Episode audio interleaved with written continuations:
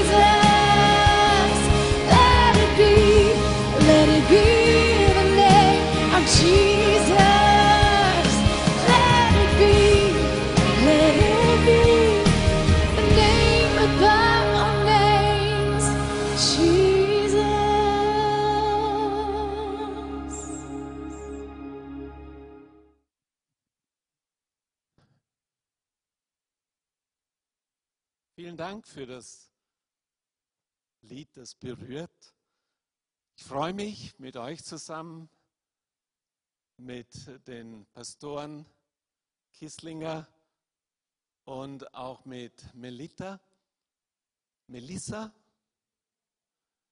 und Melinda und mit euch zusammen diese Ordination von der Christina Spellitz zu leiten. Ich grüße daher auch oder übermittle Grüße von Pastor Edwin Jung, das ist der Vorsitzende der Freien Christengemeinden in Österreich und vom ganzen Vorstand. Ich vermute, dass manche von euch denken, was ist das, was die jetzt hier machen? Hat das mit irgendeiner, ist sie Ärztin und eröffnet sie eine Ordination? Oder was ist das mit dieser Ordination? Ich möchte das nur ganz kurz mit wenigen Worten erklären. Das Wisse Sie Jesus Zentrum, das Wisse Sie als Ganzes ist ja ein Teil von den freien Christengemeinden in Österreich. Von denen gibt es ungefähr 100 Gemeinden im internationalen Verband, im rumänischen, im afrikanischen und im charismatischen. Dann gibt es Stammgemeinden, alles zusammen 100 Gemeinden ungefähr. Und diese wiederum sind Teil von den Freikirchen in Österreich. Nun, wie gehen wir vor, wenn es darum geht, Menschen in den geistlichen Dienst einzusetzen. Und darum geht es heute. Da haben wir einen Ausbildungsweg definiert, einen Standard gesetzt und der beginnt mit, nicht mit uns, sondern der beginnt mit Gott und einen Menschen, den er beruft. Und ich würde sehr gerne heute einfach dir, Christina, zuhören, eine Stunde oder zwei, was Gott mit dir alles schon gemacht hat, was er dir gesagt hat. Aber dafür werden wir die Zeit nicht haben. Ich glaube, das wissen deine Leute hier, die kennen diese Geschichte. Beginnt mit einer Berufung. Christina hat von Gott gehört. Und die Gemeinde und die Leiterschaft hat das bestätigt. Und dann folgt in der Regel eine theologische Ausbildung. Die hat Christina auch absolviert. Ein Praktikum in der Gemeinde durch alle Bereiche der Gemeinde und ein Mentoring, ein persönliches Begleiten. Und am Ende dieses Prozesses kann man ansuchen, bei dem Vorstand zur, für die Ordinationsarbeit. Das hast du gemacht und hast dich entschieden für das Thema Abendmahl. Hast sechs Monate Zeit gehabt, das zu schreiben und du hast es geschrieben und du bist durchgekommen. Das Schreiben.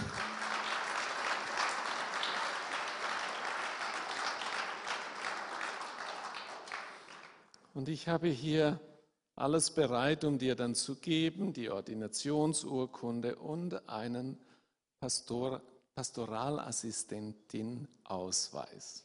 Kriegst du dann. Ja, Christina, jetzt darf ich dich, ich hoffe, jetzt wissen alle ungefähr, was wir jetzt gerade machen. Darf ich dich jetzt einladen zu diesem Akt, formalen Akt der Ordination, weil der macht nicht die Lokalgemeinde. Deshalb ist das nicht Pastor Kisslinger, der das macht, sondern eben jemand vom Vorstand. Und ich bin der zweite Vorsitzende des Vorstandes. Liebe Christina, eben wie gesagt, ich würde jetzt gerne dir zuhören, weil ich bin echt Fan von Gott, wie er mit einzelnen Menschen vorgeht. Manchmal schon in der Kindheit. Ich, aber ich darf jetzt nicht fragen. Ich würde jetzt gerne. Du bist dir dessen bewusst, Gott hat mich gerufen. Und die Gemeindeleitung hat das bestätigt.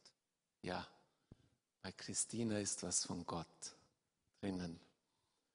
Und deine Berufung wurde dann auch dem Vorstand klar, der hat dir dann auch gesagt, ja, schreib diese Ordinationsarbeit. Du hattest drei Themen vorgeschlagen und eins haben wir dann gesagt, das machst du bitte. Und jetzt sind wir vor diesem Akt und du darfst ein bisschen nervös sein, ich bin es ganz wenig, aber auch ein bisschen. Und ich möchte dir jetzt vier Fragen stellen. Und danach wollen wir dich segnen mit der Leiterschaft. Das, da darf ich dann Pastor Gerhard bitten, das zu leiten. Die erste Frage, Christina. Bist du bereit, dieser Berufung Gottes Priorität in deinem Leben einzuräumen? Nach Matthäus 6,33, wo steht, trachte zuerst nach dem Reich Gottes und seiner Gerechtigkeit, auch wenn dir dadurch Nachteile entstehen und es ein Opfer von dir fordert. Ja, ich will. Zweite Frage. Bekennst du dich zur göttlichen Inspiration der Heiligen Schrift und bist du gewillt, zu allen Wahrheiten der Bibel zu, zu stehen, sie zu verkündigen und sie für dein Leben als verbindlich anzuerkennen? Ja. Willst du unserem Herrn Jesus Christus mit deinem ganzen Leben dienen, ihm treu sein? Willst du sein Volk, die Gemeinde Jesu, lieben und alle deine Kräfte einsetzen, die Gemeinde zu bauen, zu fördern, Schaden von ihr abzuwenden? Bist du bereit, dich um das Heil der dir anvertrauten Menschen zu mühen und niemand aufzugeben? auch die dir in der Seelsorge anvertrauten Dinge als Be Beichtgeheimnis zu bewahren? Ja, ich will. Und die letzte Frage. Bist du bereit, dich als Teil unserer Gemeinschaft zu sehen und dein Möglichstes zu tun, um die Einheit zu fördern und zu pflegen? bei gleichzeitiger Anerkennung unterschiedlicher Berufungen und Dienste bist du auch willig, gemeinsam gefasste Beschlüsse zu vertreten. Ja, ja. Schön, du hast alles mit Ja beantwortet. Jetzt fehlt dir nur noch unser Segen. Und da lade ich uns alle ein, einfach mitzusegnen. Pastor Gerhard,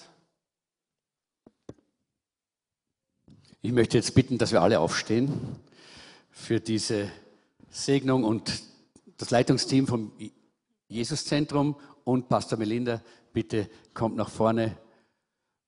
Wir wollen jetzt, und äh, Lilia, bitte, wir wollen jetzt gemeinsam auch diesen Segen aussprechen über unserer Tina. Wir sagen ja nicht Christina, wir sagen Tina. Das ist unser, äh, das klingt für uns etwas fremd. Ich wollte es nicht. ja. Ich wollte formal sein. Formal, das ist gut so. Wir sind weniger formal. Äh, aber wir, wir, wir segnen Sie jetzt. Wir wollen, äh, lasst uns mit, äh, alle miteinander auch wirklich Sie segnen. Streckt eure Hände aus zu ihr. Wir werden unsere Hände auf Sie legen und ich möchte dann äh, anfangen und einige von uns werden dann uns im Gebet leiten. Herr Jesus, äh, wir danken dir für Tina und für ihr Leben, das du in deine Hand genommen hast. Und äh, wir danken dir, dass wir gerade jetzt gemeinsam sie segnen können in deinem Namen für den Dienst in deinem Reich. Du hast sie berufen, du hast sie begabt und du wirst sie gebrauchen. Im Namen Jesus segnen wir sie für den geistlichen Dienst und danken dir, dass du auch mit ihr sein wirst, jeden Tag in ihrem Dienst. Wir legen sie in deine Hände und preisen dich dafür.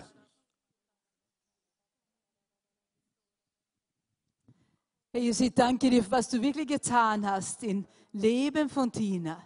Du bist ihr begegnet weit weg von zu Hause, in Bolivien. Herr, da hast du angefangen, da hat sie dich grüßen dürfen. Da waren die ersten Schritte zusammen mit dir. Herr, und dann hast du sie zurückgeführt, wieder nach Hause. Und sie ist hier weitergegangen mit dir, hat das prüfen dürfen, was sie erlebt hat. Hat es befestigt, hat es vertieft. Danke, Jesus. Und dann, Herr, dann hast du sie gerufen und einfach gebeten, dass sie das anderen weitersagen. Oh Herr, und so hast du sie hingeführt und eine Tür geöffnet in meinem Heimatland. Danke, Jesus, dass sie da noch vertiefen durfte in deinem Wort, im Studium, einfach zu sehen, das, was sie erlebt hat, das steht auch geschrieben. Das ist da und sie kann stehen auf deinem Wort, nicht nur Gefühle, die sind dabei, aber sie kann stehen auf dein Wort. Herr, ich danke dir. Und jetzt ist sie da auf diesem Punkt, Herr, wo sie auch wirklich weiter äh, tun kann, wo die Wege geöffnet sind. Danke, Jesus, und du wirst sie weiter rufen. Herr, in dem Dienst, wo du sie besonders hineinleiten willst. Sie hat ein Herz für viele Frauen, ganz besonders die in Not. Und Herr, du wirst sie leiten, jeder Schritt, ein Schritt nach dem anderen. Danke, Herr, für deinen Segen. Ich segne sie in deinem wunderbaren Namen. Danke, Vater, in dem wunderbaren Namen Jesus. Amen.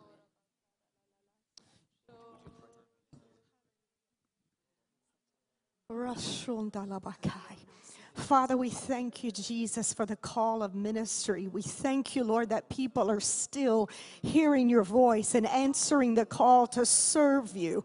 Father, we lay our hands upon Tina today. And Lord, we ask that this be the start of a new anointing, a new power, a new vision in her life. God, may she hear you closer than she's ever heard you. May you stand beside her. May you strengthen her hands. Father, for the challenges that she will face, may you gird her with strength, with wisdom beyond what she has within herself. May there be a Holy Spirit power upon her that will carry her through the challenges and will lead her into the triumphs and the victories. We ask for the power of God to strengthen her, upgird her arms, and Lord, that you will be her strength, her stronghold, her power, and that every time she stands to preach the gospel, that it will go forth with clarity, that it will go forth with conviction, that it will go forth with power. And Lord, may she always bring honor to the name of Jesus. And Lord, may you strengthen her, lead her, and guide her until you call us home. May she be your servant, ever surrender to the cross, ever surrender to what you would have for her to do. Lord, may she know that today that your hand is upon her and where you have called her you will equip her and will empower her in Jesus name thank you lord Halleluja, Jesus. Halleluja. Herr, ich danke dir, Herr Jesus, für den kommenden Dienst, Herr Jesus. Ich danke dir, Herr Jesus, für die Salbung auf Tinas Leben, Herr Jesus. Ich danke dir dafür, Jesus. Danke, Heiliger Geist, dass du immer der, ihr, ihr, ihr bester Freund sein wird in den kommenden Jahren. Herr, ich danke dir dafür, Herr, für eine Offenheit, Herr Jesus. Eine Offenheit, seine Stimme klar zu hören, Heiliger Geist und immer bereit zu sein, dieser Stimme zu gehorchen. Ich danke dir dafür, Herr Jesus. Und ich bitte dich darum, Herr, komm, Herr, und manifestier dich durch ihr Leben, Herr Jesus, durch Wunder und Zeichen, Herr Jesus, im Namen Jesus, so damit die Menschen verstehen können, dass Herr Jesus, du der König bist, dass du der Retter bist. Herr, ich danke dir dafür. Danke, Herr, dass du Tina als ein Werkzeug für dein Reich, für, für deine Gemeinde verwenden möchte, Herr Jesus. Damit viele Menschen zu dir kommen werden, zum Glauben kommen werden, aber auch werden auch viele gestärkt werden und zu Jünger gemacht werden, Herr, durch ihr Dienst. Herr, ich danke dir für deine Berufung auf ihr Leben, Herr Jesus. Ich danke dir für die Gaben, die du in, in ihr hineingelegt hast, Herr Jesus. Komm, Herr Jesus Verwende diese Gaben, Herr Jesus. Im Namen Jesus. Danke, Jesus. Amen. Ja, lieber Gott, ich danke dir für Tina. Jetzt sage ich es mal nicht formal. Und ich empfinde, Tina, für dich, dass wenn du dienst, wenn du Menschen dienst, du löst bei den Menschen, oder Gott will es dir zusagen, du löst bei Menschen aus, dass sie hungrig werden, Gott zu begegnen. Durch deine, durch deine, durch deine Gegenwart, durch dein Sein löst du so etwas aus. Du löst nicht aus nur, dass es um intellektuelle Argumente geht, sondern du löst einen Hunger aus. Und gleichzeitig will dir Gott Mut machen zu sagen, in diesen Momenten ist Gott hochaktiv und arbeitet an diesen Menschen. Und mit dieser prophetischen Ermutigung möchte ich dich segnen in Jesu Namen. Amen. Amen. Halleluja. Amen. Ja.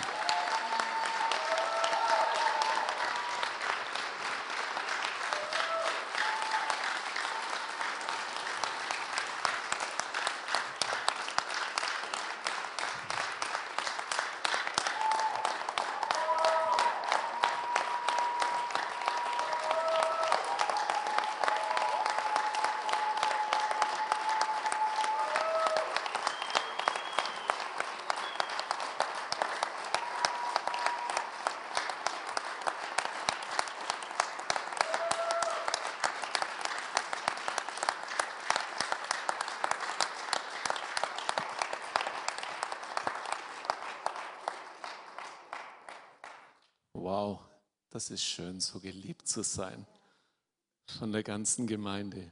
Tina, ich möchte dich zuallererst beschenken, A, mit der Urkunde.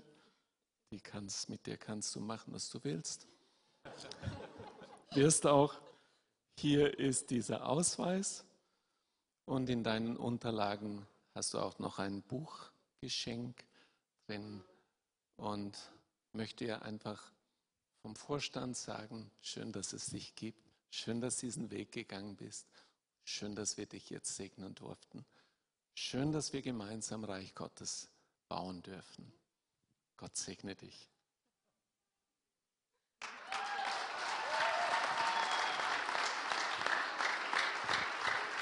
Dankeschön, Pastor Walter. Äh, Und ich denke, wir alle freuen uns so sehr mit unserer Tina. Äh, Und ihr habt ja zum Ausdruck gebracht, wie sehr ihr die Tina auch schätzt und liebt. Und wir alle tun das auch als Gemeinde. Und äh, wir freuen uns wirklich, dass du diesen Weg gegangen bist. Und du hast ja auch schon in unserer Gemeinde gedient und viel gedient. Äh, Und äh, ja, als Tina Jetzt wirst du es als Pastor-Diener machen und es wird sich wahrscheinlich gar nicht so viel ändern, äh, weil du wirst immer noch dieselbe sein.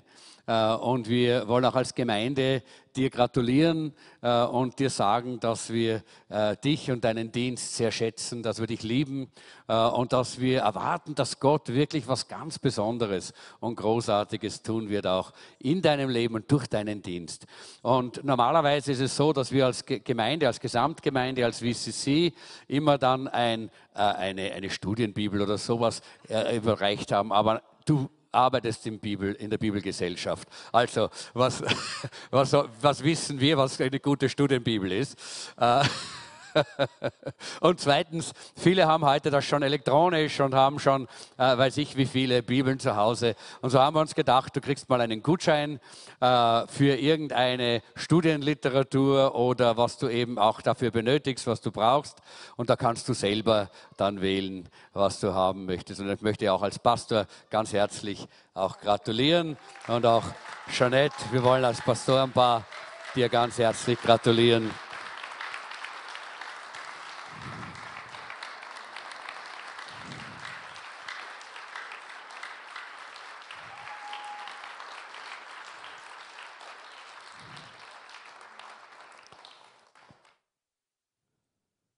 Ihr dürft euch mal setzen in der Zwischenzeit. Äh, wir werden noch einige Grußworte hören jetzt. Äh, wir freuen uns drauf. Ich möchte auch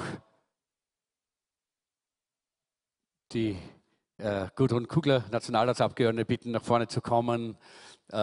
Und sie wird uns auch, sie wird auch ein Grußwort für die Tina geben. Sie ist ja auch eine gute Freundin von Tina. Äh, und äh, ich möchte Pastor Melinda bitten, als erstes uns etwas zu sagen. Und ich werde das in dem Fall übersetzen, weil sie wird das nicht auf Deutsch machen. Und dann wird auch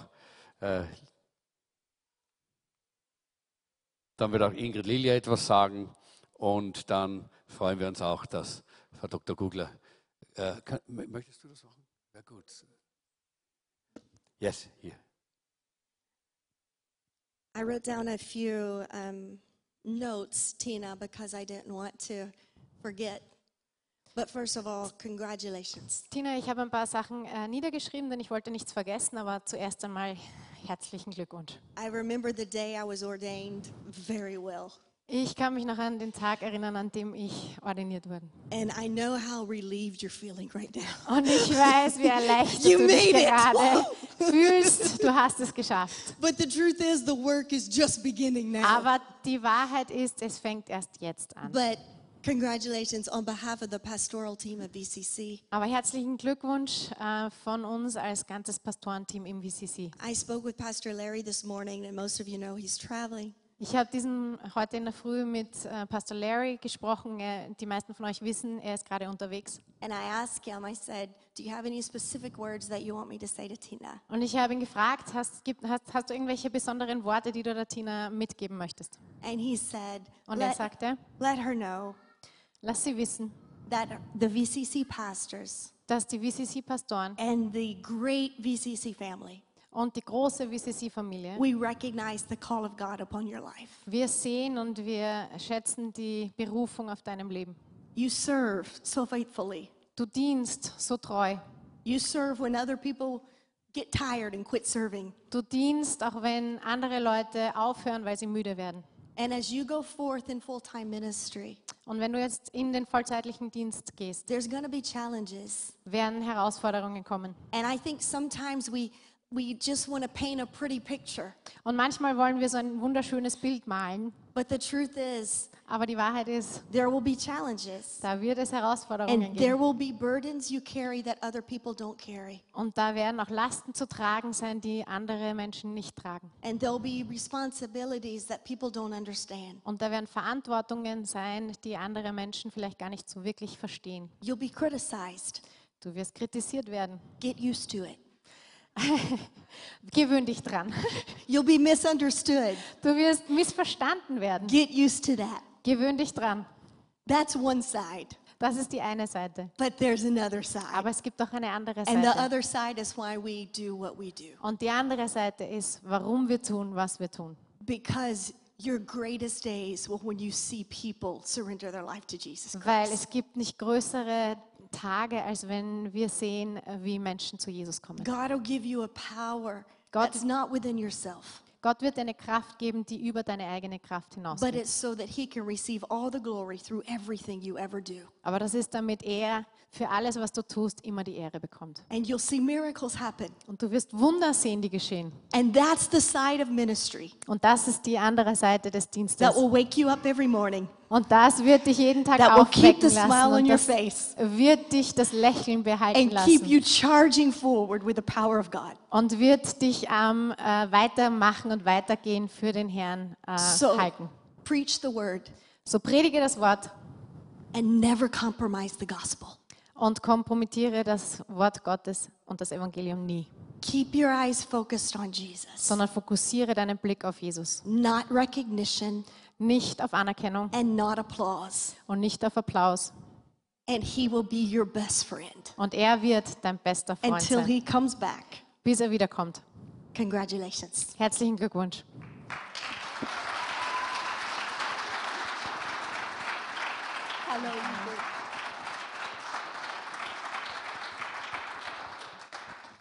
Pastor Tina, ich freue mich, dich so anreden zu dürfen.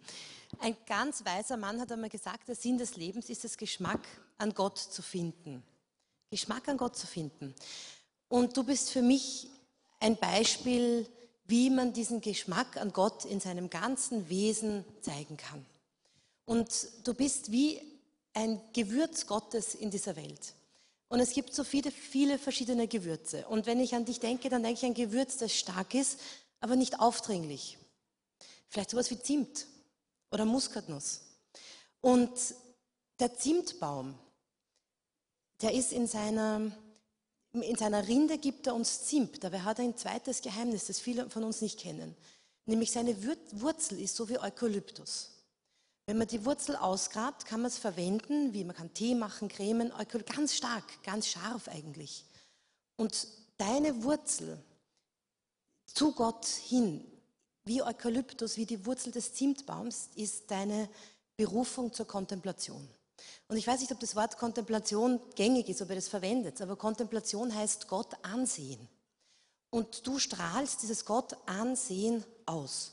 Und es ist beständig, weil man kann das einmal haben, man singt ein schönes Lied und so und schaut Gott an und ja und wunderbar. Aber bei dir ist die Beständigkeit das, was uns alle inspiriert. Und so wie Walter Bösch gesagt hat, wenn man dich trifft, wird man hungrig, Gott kennenzulernen. Und das kommt aus deiner Wurzel, die dich mit Gott verbindet.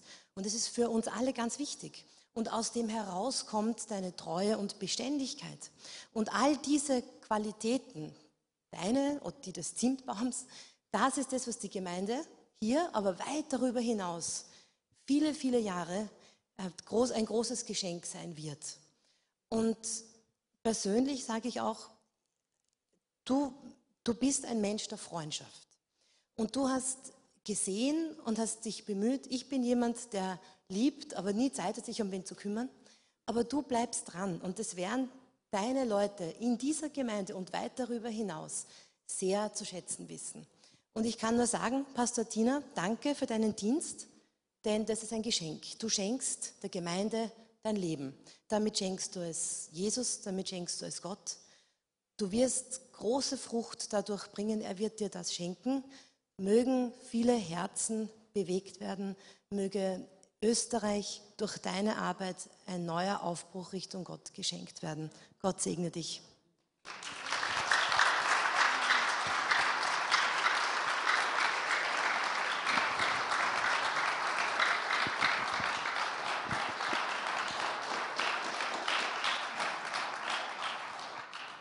Hi, Tina.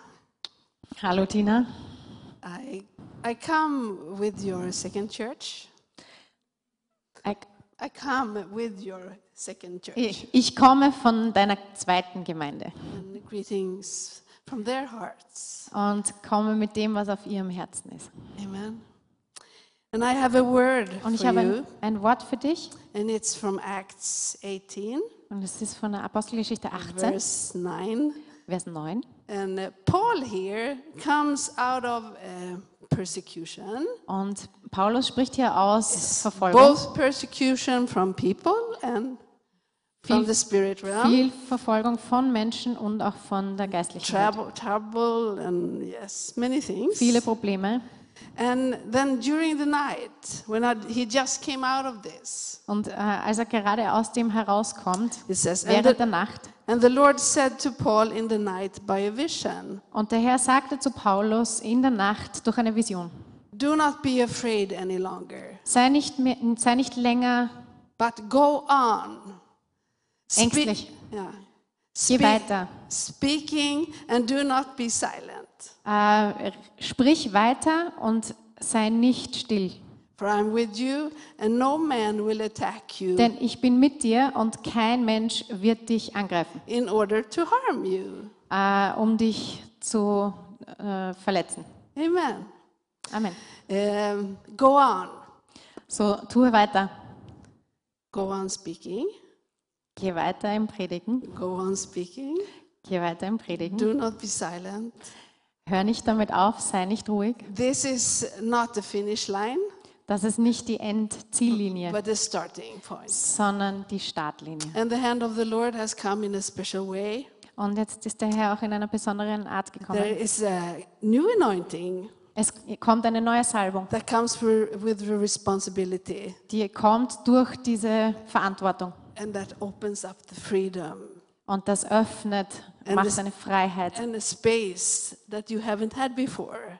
Und es, es schafft einen, einen, eine, einen Raum und einen Platz, den So du nicht go, hattest. go on, So, geh weiter, go on, geh weiter, go on. geh weiter. And don't stop speaking. Und hör nicht auf zu reden. Don't be silent. Sei nicht ruhig, Because He is with you, and there will be no person that can harm you. denn der Herr ist mit dir und es wird keinen Menschen geben, der gegen dich kommt und dich verletzt. Amen. Amen. Bless you.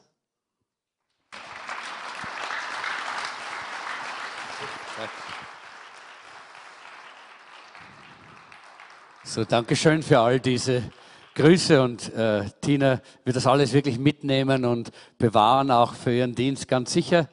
Äh, und wie ich schon gesagt habe, jetzt brauchen wir das Pult bitte wieder.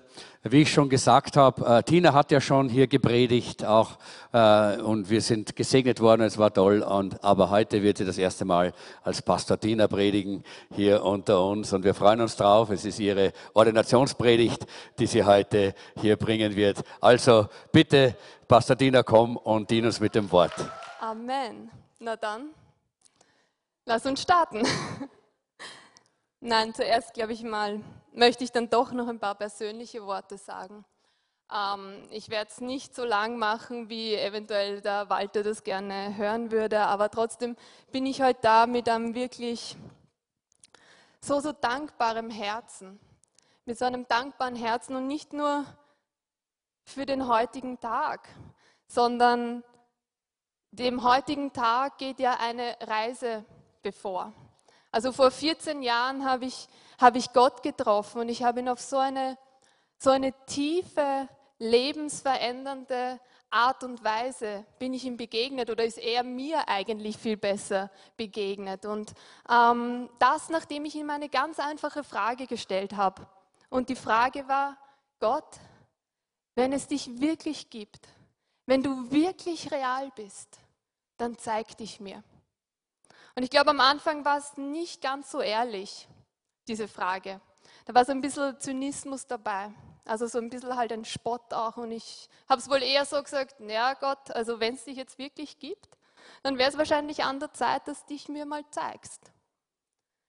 Aber ich bin so dankbar, weil Gott steht einfach auch über unserem Zynismus und er steht ähm, über unseren Fragezeichen, er steht über unserem Spott und vor allem aber auch steht er über unserem Unvermögen, ihn mit unserem Verstand zu begreifen.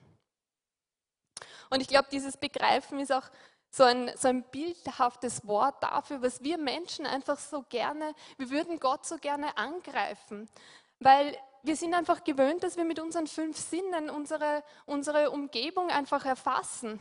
Und das wollen wir auch mit Gott. Wir wollen ihn einfach, er, soll einfach real sein. Die von euch, die die Geschichte vom Apostel Thomas kennen, der ja der war ja nicht dabei, wie die anderen Jünger, die anderen zehn Jünger Jesus begegnet sind. Und sie sind zu ihm gekommen und haben ihm dann gesagt, wir sind dem auferstandenen Jesus begegnet. Und er hat aber gesagt, wenn ich aber nicht seine Wundmäler sehe und wenn ich meine Hand nicht in seine Seite, in seine Wunde hineinlege, dann kann ich nicht glauben. Was er praktisch gesagt hat, ist, wenn ich ihn nicht mit meinen fünf Sinnen ergreife, wenn ich ihn nicht angreifen kann, wenn er nicht über meine fünf Sinne real wird, dann kann ich einfach nicht glauben. Und genauso ging es mir in dem Moment. Gott, bist du wirklich real? Dann möchte ich dich sehen, dann möchte ich dich schmecken, dann möchte ich dich hören, dann möchte ich dich einfach anfassen. Und dieses Gebet ist irgendwann so ehrlich in meinem Herzen worden, dass es so ein Schrei aus meinem Innersten war. Und solchen Gebeten antwortet Gott immer. Und er ist mir begegnet. Und was er gemacht hat, war, er hat mir seine Macht gezeigt und er hat mir gezeigt, dass er real ist. Aber ich bin ihm in meinem Geist begegnet. Es hat schon Auswirkungen gehabt für meine fünf Sinne, weil die waren eigentlich ausgeschaltet sozusagen. Ja? Aber er ist mir begegnet und er hat mir gezeigt auf eine andere Art und Weise, auf eine viel tiefere Art und Weise, die über unsere fünf Sinne hinausgeht, dass er real ist. Und dann konnte ich sagen, mein Herr und mein Gott, dann habe ich verstanden, ja, er ist real. Und ich stehe heute da nach 14 Jahren, nicht weil ich die letzten 14 Jahre so fleißig gearbeitet habe und so brav gedient habe und, ähm, weiß ich nicht, dann auch noch so fleißig studiert habe, sondern ich stehe heute da, weil ich vor 14 Jahren Gott begegnet bin und gesagt habe, ja, du bist real und mein Leben gegen das deines Sohnes, mein Leben gegen das von Jesus Christus. Und wisst ihr was, das war der beste Deal, den ich in meinem Leben abgeschlossen habe, weil ich wüsste nicht, wo ich heute ohne Gott wäre. Ich wüsste nicht, wo ich heute wäre, wenn ich nicht aus einer anderen Quelle trinken würde als meinen Umständen. Wenn ich nicht tiefer verwurzelt wäre, als wie ähm, mir dieses Leben, diese Realität, die wir mit unseren fünf Sinnen begreifen, zeigen würde. Deswegen stehe ich heute hier. Und letzte Woche hatten wir so einen starken ähm, Lobpreis und ich habe das Gefühl gehabt, ich soll einfach da vorne zum Kreuz kommen. Und ich bin da am Kreuz gestanden und habe und hab Jesus, ich habe den Heiligen Geist gefragt, wie kann ich diesen neuen Lebensabschnitt in meinem Leben meistern? Wie kann ich wirklich mit dieser Verantwortung, die es mit sich bringt, wie kann ich damit wirklich umgehen? Ja, und klar, es ändert sich nicht viel, aber es ändert sich auch alles. Also in, in, im, im Sichtbaren ändert sich vielleicht nicht viel für euch und für mich, aber im Unsichtbaren ändert sich alles und es bringt eine neue Verantwortlichkeit mit sich. Und ich bin davor gestanden und ich habe gesagt, wie kann ich das meistern? Und der Heilige Geist hat nicht viel gesagt, aber er hat was Entscheidendes gesagt und er hat gesagt, folge mir und höre mich. Und mehr braucht es nicht. Ihm zu folgen und ihm zu hören. Aber das ist manchmal gar nicht so leicht. Und in den letzten Monaten und vor allem während unserer Fastenzeit ist ein neues, altes Gebet wieder auf mein Herz so stark gekommen. Und eigentlich ist es einfach das, was Johannes der Täufer sagt. Und er sagt, er muss wachsen. Jesus Christus muss wachsen in mir. Ich aber muss abnehmen. Und genau das ist mein Gebet, das ich seit Monaten und vor allem seit der Fastenzeit so stark bete. Jesus Christus in mir muss wachsen und ich muss abnehmen. Und nicht damit ich und was mich ausmacht verschwinde, sondern damit ich und was mich ausmacht zu seinem vollen Potenzial findet. Denn nur wenn Jesus in mir wächst, kann ich auch wirklich zu dem wachsen, wofür ich bestimmt bin, weil ich bin in seinem Angesicht geschaffen worden. Und je mehr er Realität in mir wird, desto mehr werde ich auch mein Potenzial erreichen, das er in mich hineingelegt hat. Und so ist wirklich, wie das Wort sagt, Christus in mir ist meine eigene Hoffnung und Christus in mir ist die Hoffnung dieser Gemeinde und Christus in mir ist die Hoffnung dieser Gesellschaft, nicht mehr und nicht weniger. Und liebe Gemeinde, ich werde euch heute keine Versprechen machen. Ich kann euch keine Versprechen machen, wie die Zukunft ausschauen wird, weil ich werde es nicht halten können. Aber ich kann euch diese eine Sache versprechen, dass es weiterhin mein Gebet ist. Herr, du musst wachsen in mir und ich muss abnehmen. Ich muss abnehmen, weil mehr brauche ich nicht und mehr braucht diese Gemeinde auch nicht bin so dankbar wirklich, dass ich ein, ein Zuhause auch hier gefunden habe. Und ich bin all denen, die heute da sind, auch wirklich so dankbar, dass ihr, dass ihr mit mir nicht nur feiert, sondern dass ihr Zeugen davon seid, von diesem Neuanfang, den Gott auch in meinem Leben tut. Und bin so dankbar, dass meine Familie heute da ist, weil für die war es wahrscheinlich in den letzten 14 Jahren, gab es da immer wieder ein paar Fragezeichen. Ja? Was macht sie mit ihrem Leben und, und wo geht dieser Weg hin? Und darum bin ich so dankbar, dass ihr mich auch unterstützt habt in den letzten 14 Jahren, ohne wirklich, ohne wirklich immer verstanden zu haben, in was für eine Richtung ich gehe. Ja? Aber einfach so dieses Vertrauen in mich zu haben, okay, die Dinge, die ich wähle, werden schon richtig sein. Und dafür möchte ich wirklich euch auch danken heute. Und dass ihr, ja, dass ihr einfach da seid und mit mir da feiert. Ich bin aber auch so dankbar für, meine Gemeinde, in der ich wirklich ein, ein Zuhause gefunden habe und wirklich, wo ich sagen kann, ein Zuhause, wo ich nicht nur ermutigt worden bin, sondern wo ich auch korrigiert worden bin. Und ich habe ganz schön viel Korrektur auch gebraucht, aber wo ich weiß, die Liebe ist ehrlich und deswegen gibt es beides. Es gibt die Ermutigung und es gibt die Korrektur. Und ich weiß, dass nur durch diesen Rahmen, den mir diese Gemeinde geboten hat, konnte ich zu dem wachsen, was ich jetzt bin und werde noch weiter wachsen. Mein Wachstum beginnt ja wahrscheinlich erst richtig, ja. Aber und dafür bin ich so dankbar. Gott hat mir vor 14 Jahren damals in Bolivien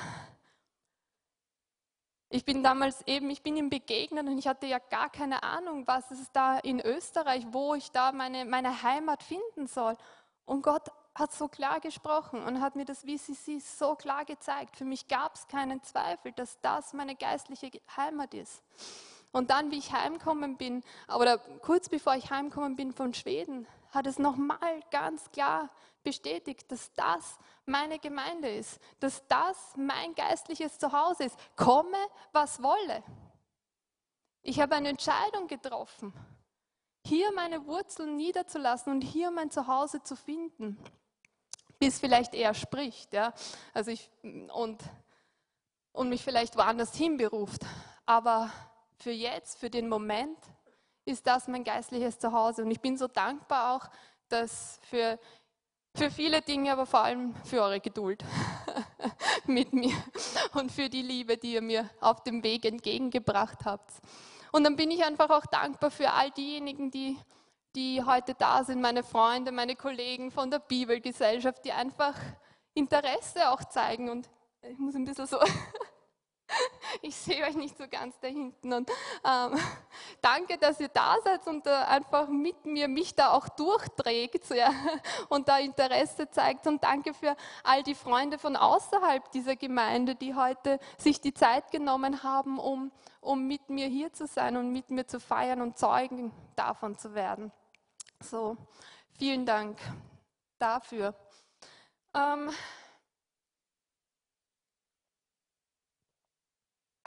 nachdem ich ja, glaube ich, nicht zwei Stunden zum Predigen habe, sollte ich wahrscheinlich schon langsam anfangen. Ähm,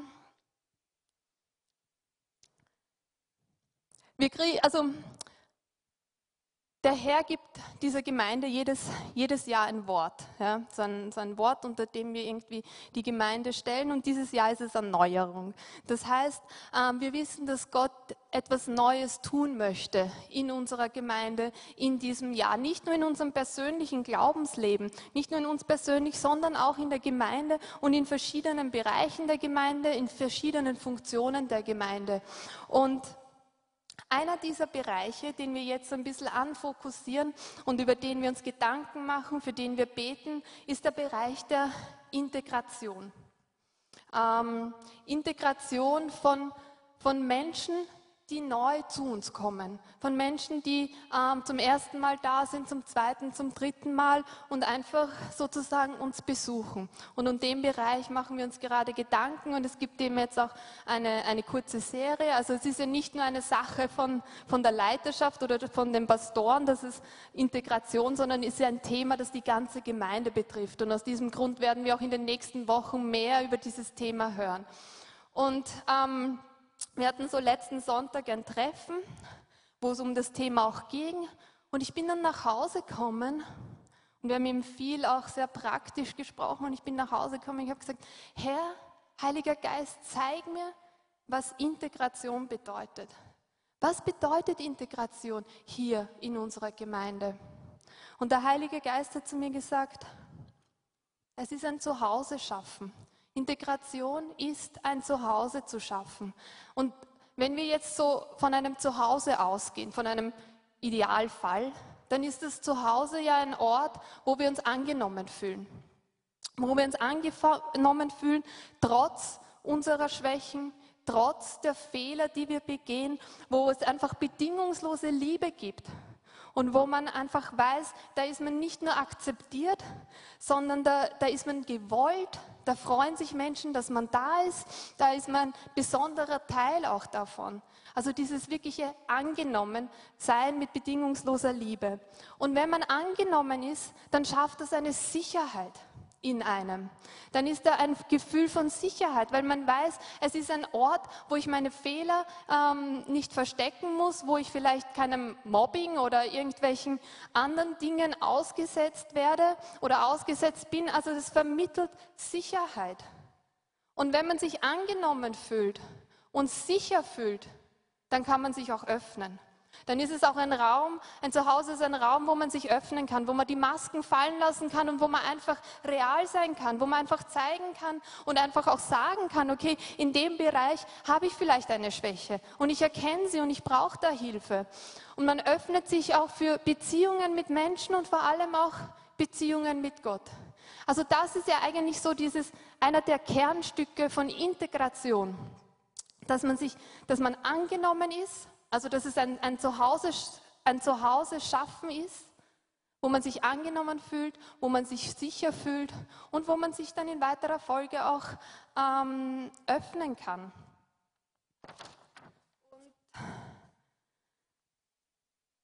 Wenn ich nochmal so an diese letzten 14 Jahre in meinem Weg mit Jesus zurückdenke, dann habe ich viele Dinge gelernt, aber auch diese eine. Und es ist sicher nichts Neues für euch, aber Begegnung, eine einmalige Begegnung mit Gott ersetzt nicht Beziehung. Und da können wir nochmal zu unserem Freund, den Apostel Thomas, zurückkommen.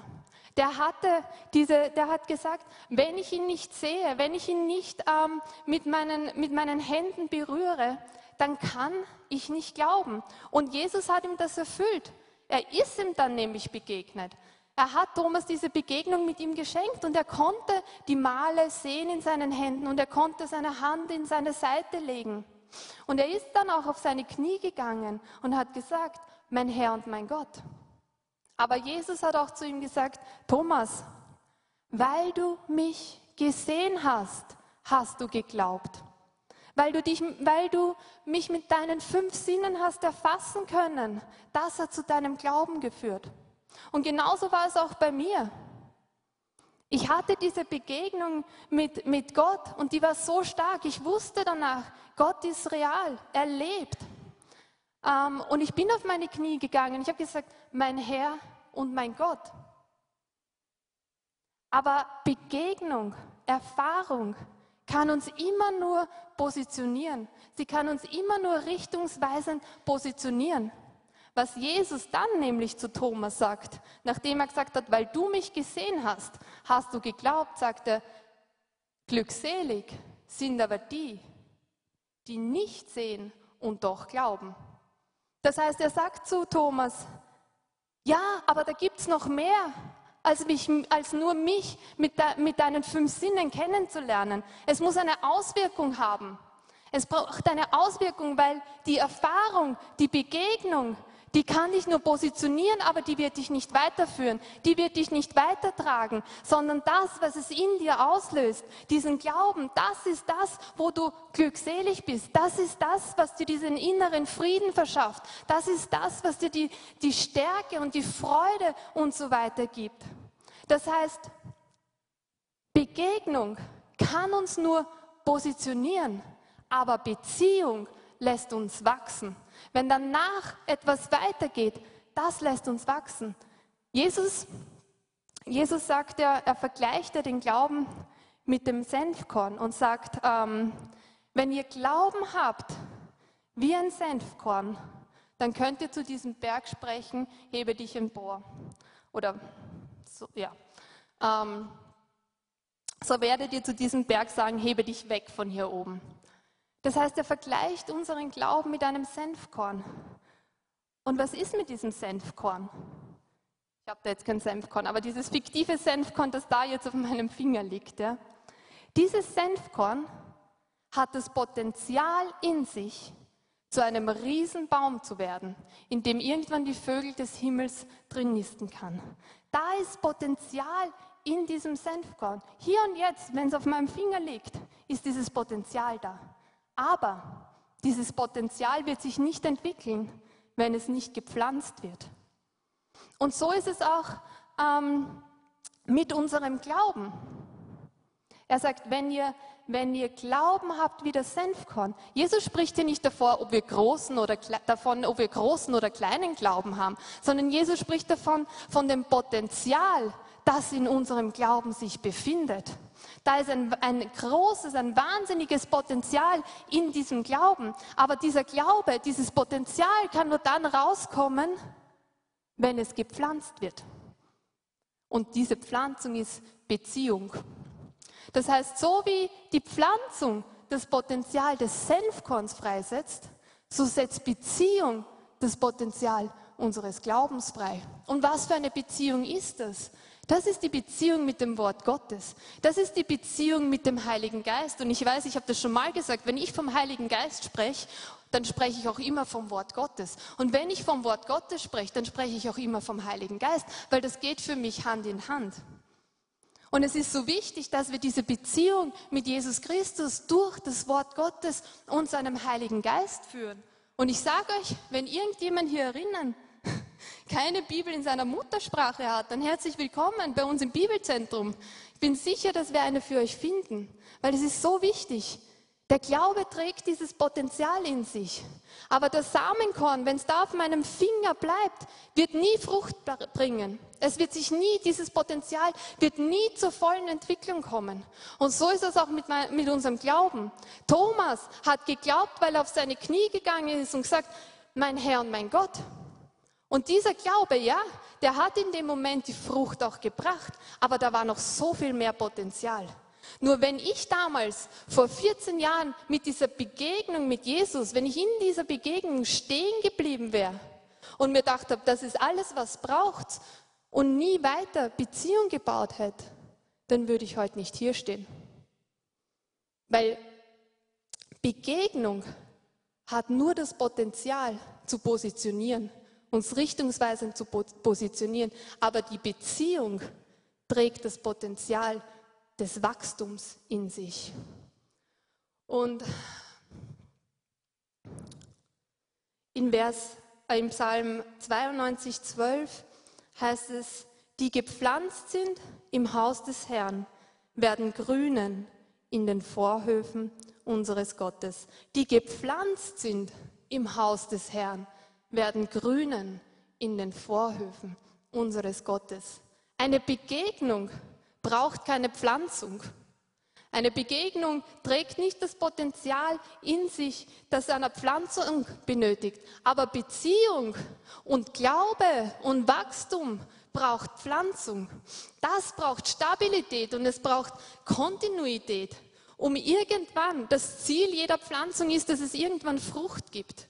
Und so ist es auch das Ziel von Beziehung und das Ziel vom Glauben und das Ziel des Wachstums, dass es irgendwann Frucht produziert. Das heißt, dass es irgendwann etwas Gutes in unserem Leben hervorbringt. Und hier, ähm, wenn wir uns zum Beispiel anschauen, ein kleines Pflänzchen ja, ähm, in der Aufzucht oder so, dann braucht dieses kleine Pflänzchen gewisse Rahmenbedingungen.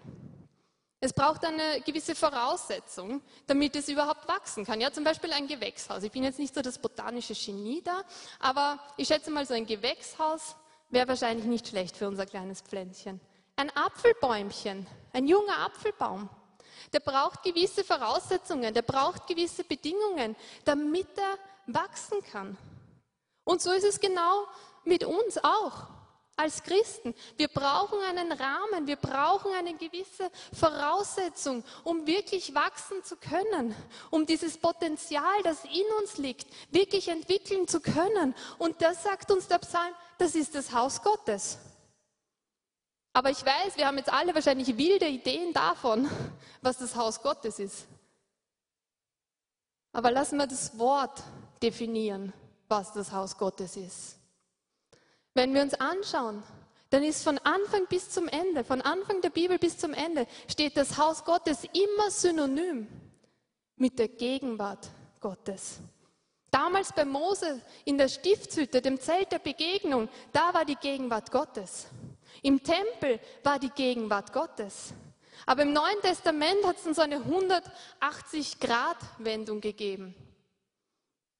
Nachdem Jesus für uns gestorben ist, nachdem er auferstanden ist und nachdem er aufgefahren ist und den Heiligen Geist ähm, geschickt hat, musste Gott nicht mehr länger in einem von Menschenhand gebauten Haus leben, sondern er ist umgezogen. Und durch den Glauben an Jesus Christus, unser Erlöser und unser Retter, ist die Gegenwart Gottes, die Gerechtigkeit Jesus Christus in unser Herz eingezogen. Und somit sind wir jetzt das Haus Gottes. Die Gegenwart in uns ist das Haus Gottes. Ähm, das ist eben, wie es hier steht, das Haus Gottes ist zuallererst seine Gegenwart in uns. Und somit wird die Gemeinde Gottes eben seine Gegenwart auch durch uns. Ähm, all das andere, das Programm, Events, die Versammlung sind eigentlich nur ein Ausdruck davon, von der Gegenwart Gottes, die in uns ist, durch Jesus Christus. In Matthäus 16, 18 heißt es, und ich weiß, heute haben wir einige Theologen unter uns, und alle Theologen halten sich jetzt mal die Ohren zu, weil ich möchte damit eigentlich keine theologische Diskussion vom Zaun brechen, sondern einfach nur ein ganz kleines Detail da zeigen damit. Also alle Theologen mal tief durchatmen. Deshalb sage ich dir jetzt, du bist Petrus und auf diesen Felsen werde ich meine Gemeinde bauen. Und das Totenreich mit seiner ganzen Macht wird nicht stärker sein als sie. Gott gebraucht Menschen. Ich habe mal jemanden hören sagen, ähm, dass Petrus wahrscheinlich nicht die sicherste Karte war für Jesus, auf die er setzen hat können, oder? Petrus hat so wirklich jeden Bock geschossen, der mir über den Weg rennt ist. Und ganz ehrlich, ich glaube, ich bin nicht die sicherste Karte hier in der Gemeinde, auf die Gott setzen kann. Und es tut mir leid, liebe Pastoren, aber ihr seid wahrscheinlich auch nicht die sicherste Karte, auf die Jesus setzen kann. Und auch niemand anders hier ist eine sichere Karte. Und trotzdem, trotzdem aber entscheidet er sich, dass er Menschen dazu gebraucht, um sein Reich zu bauen. Warum? Weil es nicht unsere menschliche Perfektion ist, die uns qualifiziert, das Reich Gottes zu bauen, sondern es ist seine Gegenwart in uns. Wenn, wenn, wenn dich Gott anschaut, dann sieht er nicht deine Schwächen, dann sieht er nicht deine zu kurz kommen, dann sieht er nicht deine Fehler, sondern er sieht Jesus Christus in dir. Er sieht seine Gegenwart in dir.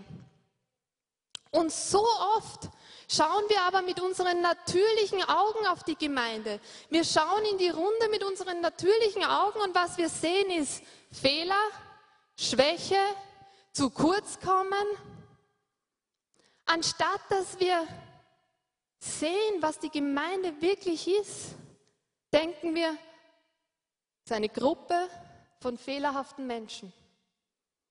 Aber wir sind nicht qualifiziert als Gemeinde Gottes wegen unserer Perfektion, sondern wir sind qualifiziert, weil seine Gegenwart in uns ist. Seine Gegenwart in uns qualifiziert uns. Das heißt, die Frage heute ist, mit was für Augen schauen wir? Mit was für Augen schauen wir unsere Geschwister hierinnen an? Mit den natürlichen Augen, mit unseren fünf Sinnen, die uns dann wumm eine, eine Liste voller Kritik öffnet? Und wir jeden Samstag einen weiteren Punkt hinzufügen? Oder schauen wir mit den geistlichen Augen, mit der Perspektive Gottes, die uns zeigt, dass in jedem Einzelnen Jesus Christus lebt und seine Gegenwart in uns ist. Und ich möchte dich heute ermutigen, dass wenn du die, den Glauben an die Gemeinde verloren hast, dann lass nicht zu, dass Fleisch und Blut für dich definiert, was Gemeinde ist, sondern geh ins Wort Gottes und lass das Wort Gottes und den Heiligen Geist definieren für dich, was Gemeinde ist. In Epheser 1, 22 bis 23 heißt es, ja Gott hat, in ihm, hat ihm alles unter die Füße gelegt und er hat ihn, den Herrscher über das ganze Universum, zum Haupt der Gemeinde gemacht. Sie ist sein Leib und er lebt in ihr. Sie ist sein Leib und er lebt in ihr, in jedem Einzelnen von uns, mit seiner ganzen Fülle. Halleluja! Und der alles und alles mit seiner Gegenwart erfüllt. Wow, das ist eine Definition von was die Gemeinde Gottes ist. Das ist eine Definition davon, was wir als Gläubige sind. Und drum nochmal, wenn du deinen Glauben verloren hast an die Gemeinde, dann lass das Wort definieren, was Gemeinde ist. Nicht Fleisch und Blut. Fleisch und Blut wird deine Kritikpunkteliste länger machen. Aber das Wort Gottes wird dir Erneuerung schenken. Und wisst ihr was? Wenn jeder einzelne von uns und nämlich nicht nur, es ist nicht nur die Aufgabe der Pastorenschaft, zu erkennen und zu wissen, was die Gemeinde ist, sondern es ist die Aufgabe von jedem einzelnen Glied am Körper, diese Offenbarung zu haben. Weil was hilft dem Pastor, der, sagen wir mal, am Leibe der Daumen ist? Ja, ich glaube, der ist sehr wichtig, der Daumen. Der, der, der Daumen. Aber wenn der Rest des Körpers nicht funktioniert, kann der Daumen vieles machen, aber wird nichts weiterbringen. Und darum ist es so wichtig, dass nicht nur unsere Pastorenschaft versteht, was Gemeinde des Gottes ist, sondern dass wir alle als Glieder an seinem Leib diese Offenbarung auch wirklich haben. In Epheser 2, 22 heißt es, und in ihm werdet auch ihr mit aufgebaut zu einer Behausung Gottes im Geist. Und in ihm werdet auch ihr aufgebaut zu einer Behausung im Geist. Jeder Einzelne hierinnen, der Jesus Christus angenommen hat als seinen Erlöser, trägt dieses Potenzial in sich, wie das Senfkorn. Trägt dieses Potenzial der Gegenwart Gottes in sich. Aber es braucht die Offenbarung, es braucht das Sehen mit unseren geistlichen Augen, damit dieses Potenzial auch zur vollen Entwicklung kommt. Und dann werden wir gemeinsam zu einer Behausung Gottes aufgebaut. In Sprüchen heißt es, dass so wie der Mensch sich sieht, so ist es auch, ist er auch. So wie dein inneres Bild von dir ist, so bist du auch. Wenn du dich dein ganzes Leben lang als ein Opfer siehst, wirst du dein ganzes Leben lang ein Opfer sein. Wenn du dich dein ganzes Leben lang als, krach, äh, als krank und schwach siehst, wirst du dein ganzes Leben lang krank und schwach sein. Aber ich glaube, das trifft nicht nur auf den Einzelnen zu, sondern das trifft auch auf das Kollektiv zu. So wie sich die Gemeinde sieht, so ist die Gemeinde auch. Was sehen wir, wenn wir die Gemeinde anschauen? Schwäche, Fehler, Versagen, zu kurz kommen, Wenn wir das sehen, so wird die Gemeinde auch so sein. Oder sehen wir die Gegenwart Gottes in jedem Einzelnen? In der Lilly ist Jesus Christus und seine Gegenwart. In der Biene ist Jesus Christus und seine Gegenwart. In der Susan Joy ist Gottes Gegenwart und so weiter und so fort. Was sehe ich, wenn ich die Lilly anschaue? Alle deine Fehler, Lilly? all das, was du heute nicht geschafft hast, all deine Schwäche? Oder sehe ich Jesus Christus in dir? Und so weiter. Was sehe ich in der Biene? Was sehe ich in der Maria? Nicht viel. Bin geblendet.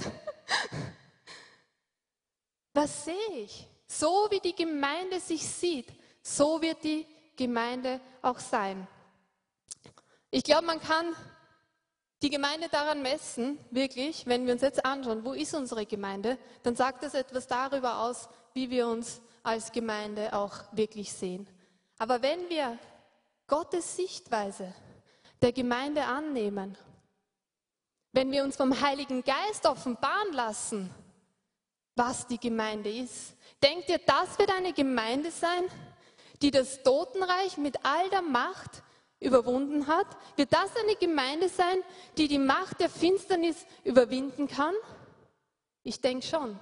Wenn die Gegenwart Gottes, wenn das Potenzial der Gegenwart Gottes in uns hervorbricht, dann werden wir eine Gemeinde sein, die auch die Mächte der Finsternis überwindet. Das heißt, wo Krankheit überwunden wird, wo Depression überwunden wird, wo Mangel überwunden wird, wo Selbstkritik und ein falsches Selbstbild überwunden wird. Weil wir sehen, weil wir nicht mehr länger unsere Perspektive in uns tragen, sondern weil wir uns erneuern haben lassen durch das Wort Gottes und den Heiligen Geist.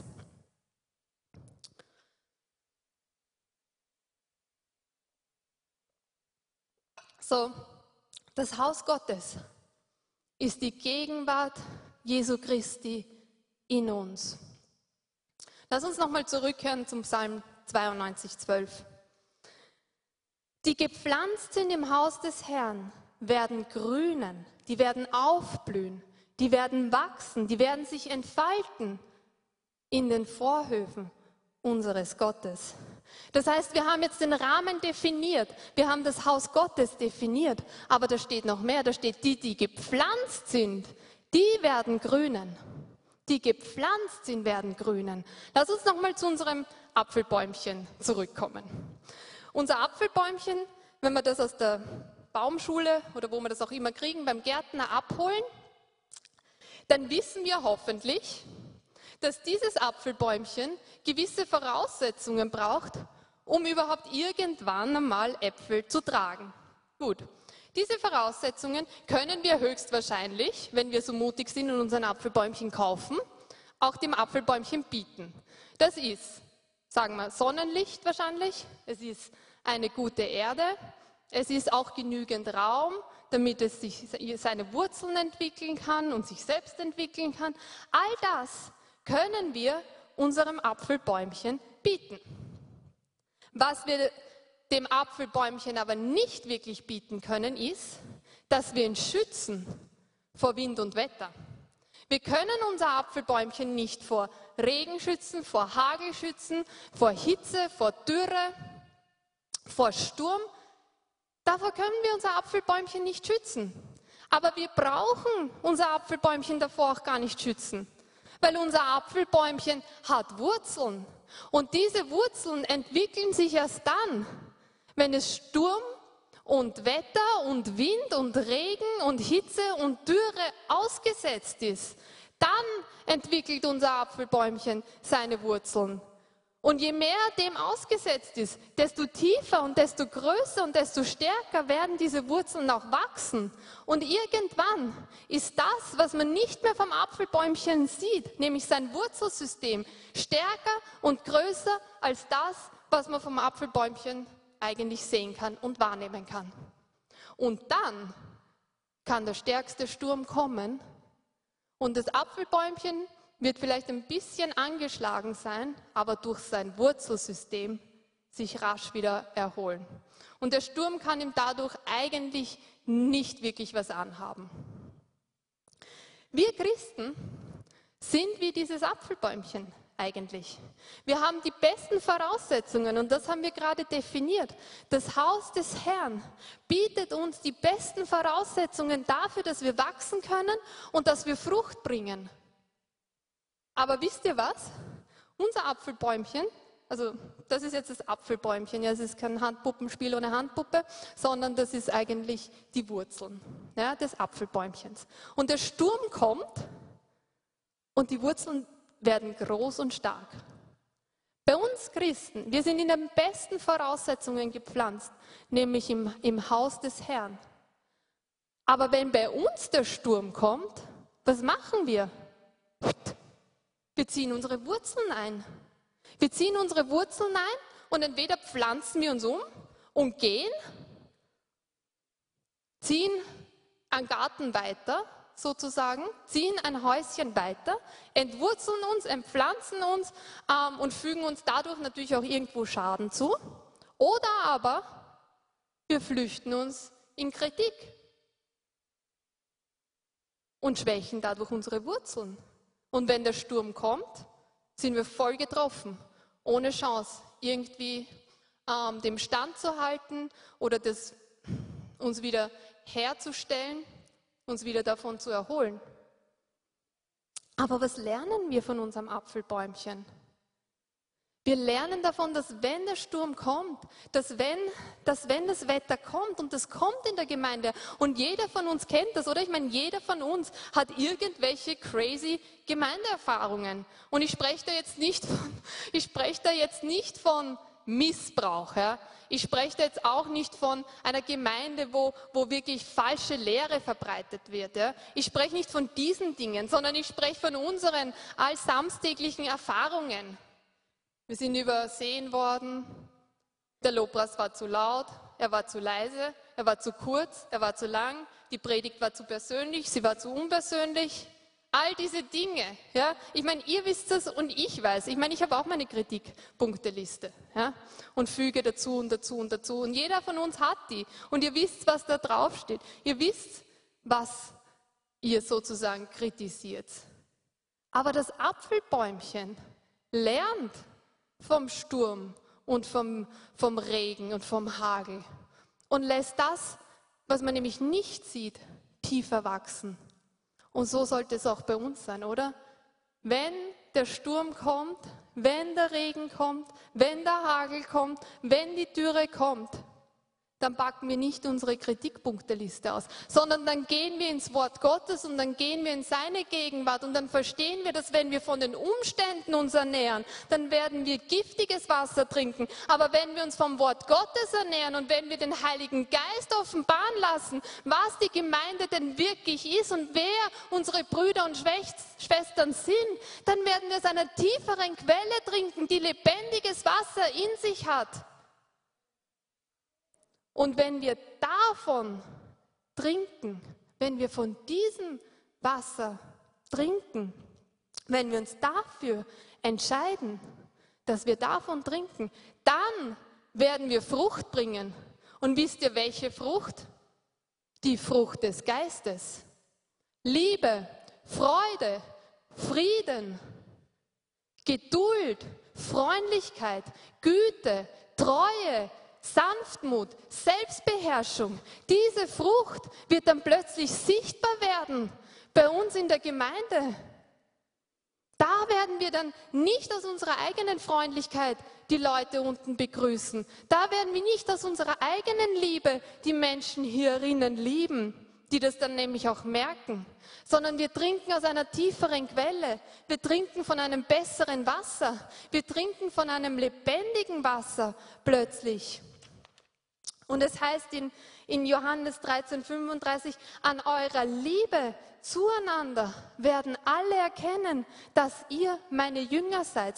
So eine Gemeinde wird die Macht der Finsternis überwinden. Und wisst ihr wieso? Damit nämlich die Frucht des Geistes in uns vorkommen kann, braucht es Glauben, braucht es Pflanzung, braucht es Beziehung. Und dort, wo Glaube sichtbar wird, da ist immer da sind immer die Mächte der Finsternis überwunden, weil Glaube überwindet.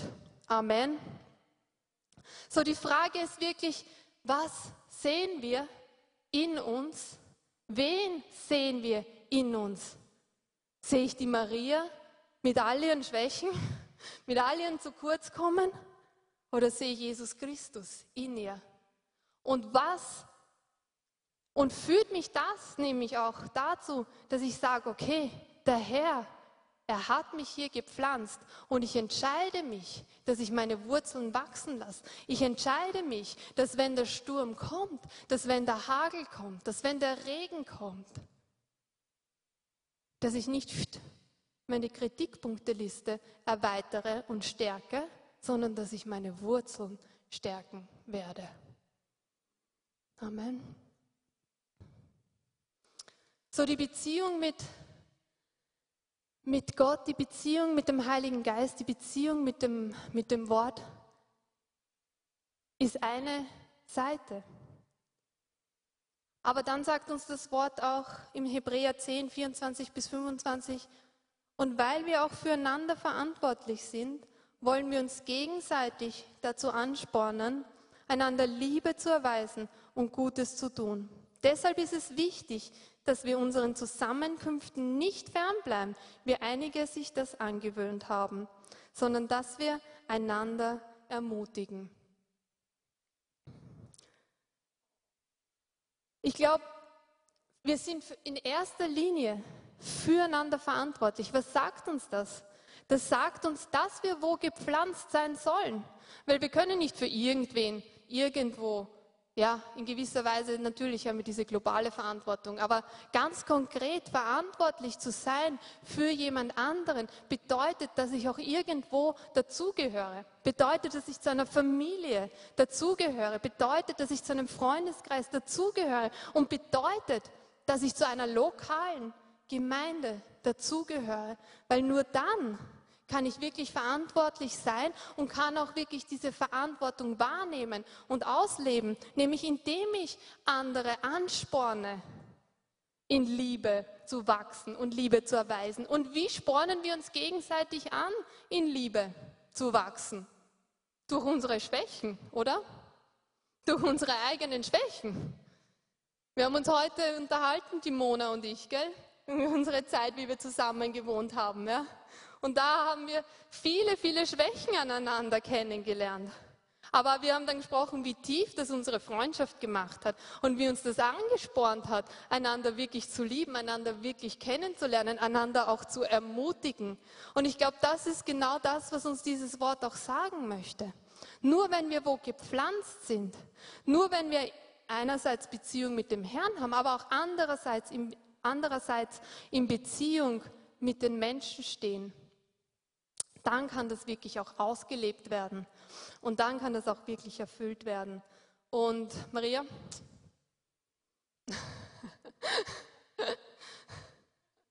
es ist, ja, ich habe, habe ein Time-Limit. Also wir können gerne noch weitermachen. Ich habe noch viel zu sagen, aber ich habe einen Rahmen, in dem ich mich halten soll. Außerdem werden dann die Torten warm und das will keiner, glaube ich. Ähm, gepflanzt sein bedeutet zu grünen.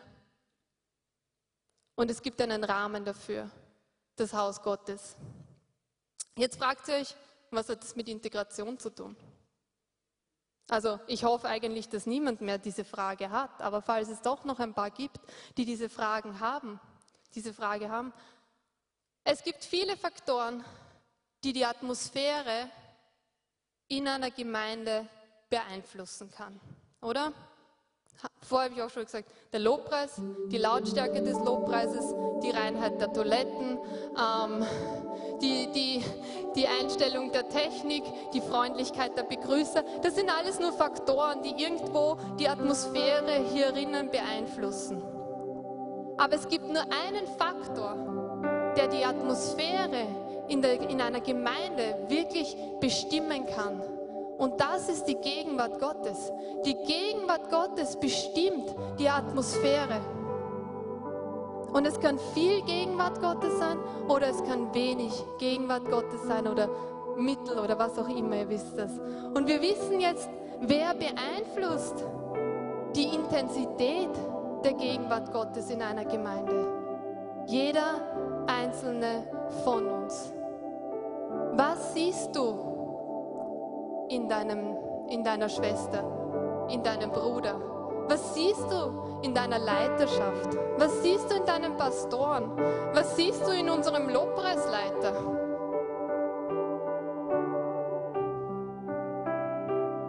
Wir sind nicht qualifiziert, weil wir perfekt sind. Wir sind nicht dazu qualifiziert, Gemeinde zu bauen, weil wir so perfekt sind, sondern wir sind qualifiziert, weil die Gegenwart Gottes in uns liegt. Und dann, wenn wir diese Offenbarung haben, wenn wir einander, wenn die Frucht des Geistes in uns gewachsen ist und die Atmosphäre in der Gemeinde von der Gegenwart Gottes bestimmt ist, dann werden neue Leute bei uns auch ein Zuhause finden. Dann werden neue Leute bei uns auch es schaffen, ihre Wurzeln wachsen zu lassen. Und deshalb noch einmal diese Frage. Was siehst du, wenn du deinen Nachbarn anschaust? Was siehst du, wenn du deine Leiterschaft anschaust? Was siehst du, wenn du die Pastoren in dieser Gemeinde anschaust? Vater Herr, ich danke dir Herr, weil ich weiß, es war wirklich ein Wort, das du in mein Leben gesprochen hast. Herr, wo ich noch so viel lernen muss. Herr, ich danke dir, dass wir als Gemeinde, Herr, als, als Einzelne zusammen eine Behausung für dich sind, Herr. Und ich bitte dich, Heiliger Geist, ich bitte dich, dass du kommst und dass du uns führst, weg von unseren natürlichen Augen, weg davon, dass wir Dinge mit unseren fünf Sinnen begreifen wollen und dass du uns führst hinein in dein Wort, hinein in das Wort Gottes, dass es das Wort Gottes ist, das unsere Umstände definiert, dass es das Wort Gottes ist, das Gemeinde für uns definiert und dass wir lernen und verstehen, dass wir durch unser Gebet die Umstände bewegen können. Heiliger Geist, ich danke dir dafür, dass du, dass du hier einen Ort schaffen möchtest, an dem Menschen zu Hause sind, an dem Menschen nicht nur unserer Liebe begegnen, sondern vor allem dir begegnen. Dass es ein Ort wird, wo Menschen durch deine Liebe berührt sind und auf ihre Knie gehen können und sagen können, mein Herr und mein Gott. Vater, ich bitte dich, dass wir eine Gemeinde sind, die ausgerichtet ist auf dich.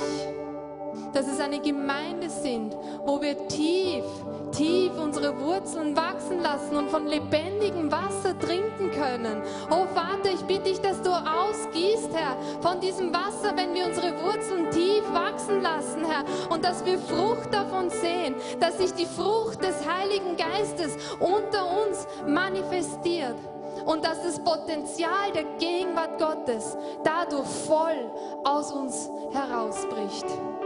Herr, ich danke dir. Oh Heiliger Geist, ich liebe dich. Ich liebe dich und ich danke dir für deine Gegenwart. Ich danke dir dafür, dass du da bist. Ich danke dir dafür, dass du Geduld mit uns hast.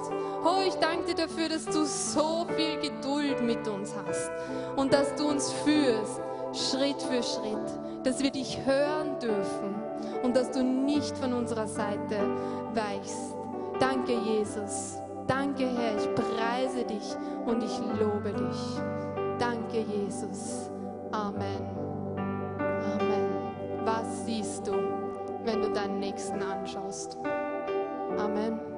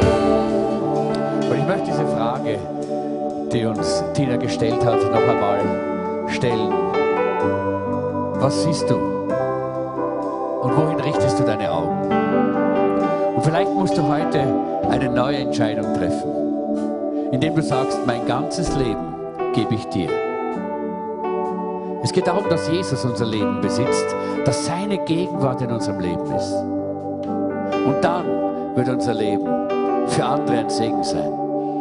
Und dann wird durch unser Leben sich Gott offenbaren können. Und wenn wir das nochmal singen, dann lade ich dich ein. Frag dein Herz, bist du bereit? Vielleicht hast du schon dein Leben ganz Jesus gegeben. Wenn nicht, ist die Frage, bist du bereit, es heute zu tun? Dann sing es als ein Gebet und sag, Herr, mein ganzes Leben.